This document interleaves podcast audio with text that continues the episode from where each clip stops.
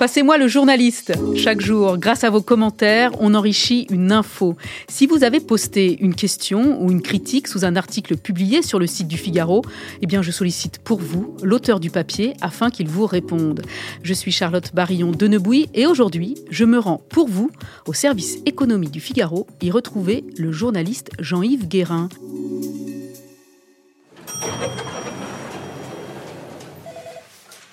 Bonjour Jean-Yves. Bonjour Charlotte, bonjour aux internautes. Votre papier sur le transport aérien qui s'enfonce dans une spirale infernale fait partie des articles les plus lus sur le Figaro.fr. Il fait donc logiquement l'objet de nombreux commentaires de la part des internautes.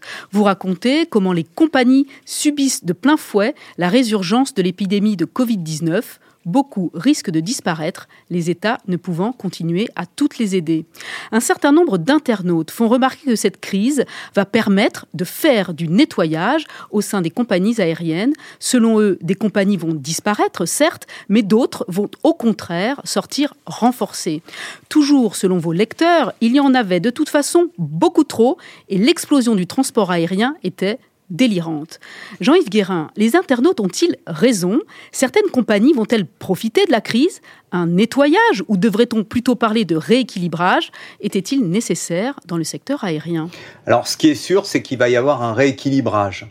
Euh, plus en Europe d'ailleurs qu'aux États-Unis. Parce qu'en Europe, quand vous pensez à des compagnies aériennes, eh bien, euh, énormément de noms vous, vous viennent à l'esprit, que ce soit les low cost, euh, Ryanair, EasyJet mais aussi des grands groupes, Lufthansa, euh, Air France KLM évidemment, euh, euh, et puis une myriade de petits acteurs, la TAP au Portugal, Alitalia en Italie. Ils peuvent pas tous vivre ensemble ces, compagnies et certaines vont tomber. En revanche, aux États-Unis, il y a quatre grands acteurs. On connaît Delta, on connaît American Airlines, United, et puis peut-être un peu moins Southwest. Ils sont que quatre véritablement euh, à rayonner sur tout le continent.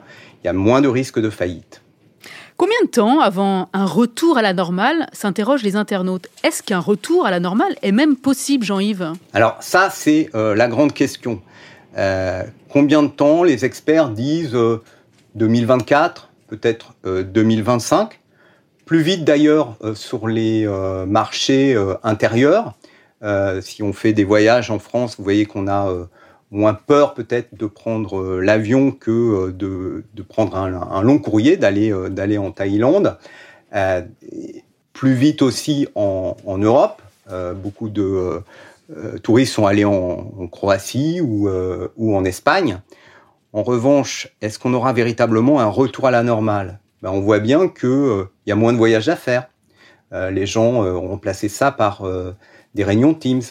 Euh, et euh, il y a moins également de euh, grands voyages touristiques parce que euh, ben, les gens vont avoir moins d'argent. La crise, c'est du chômage et moins de revenus. Alors beaucoup d'internautes évoquent évidemment l'impact écologique du transport aérien, l'empreinte carbone des vols sur l'environnement, et se réjouissent qu'à terme, moins d'avions voleront. Ils espèrent que le secteur s'engagera plus rapidement sur la voie d'un modèle économique plus écologique.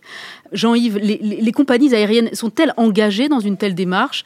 Est-ce que des stratégies de développement du, du secteur ou des technologies qui combineraient viabilité économique et faible impact écologique font partie de leurs priorités Alors, c'est une priorité parce que euh, elle voit bien qu'il y a euh, une montée en puissance d'un euh, mouvement qu'on appelle le Flixcam, hein, qui vient du suédois et qui veut dire la honte de prendre de prendre l'avion et qui touche particulièrement les jeunes générations. Face à ça, eh bien, si elles veulent garder un business rentable, les compagnies doivent proposer des formules. Qu'est-ce qu'elles font? Elles vont utiliser du biocarburant. Elles vont euh, également travailler sur euh, l'avion électrique, mais pour le biocarburant, par exemple, c'est beaucoup plus cher que euh, le kérosène normal. et pour l'avion électrique, c'est pas avant 2035. Donc oui, elles y réfléchissent.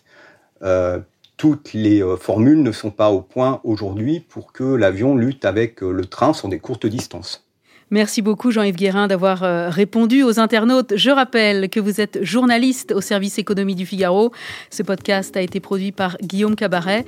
À vous qui nous écoutez, continuez à commenter les articles des journalistes du Figaro. Votre avis nous intéresse.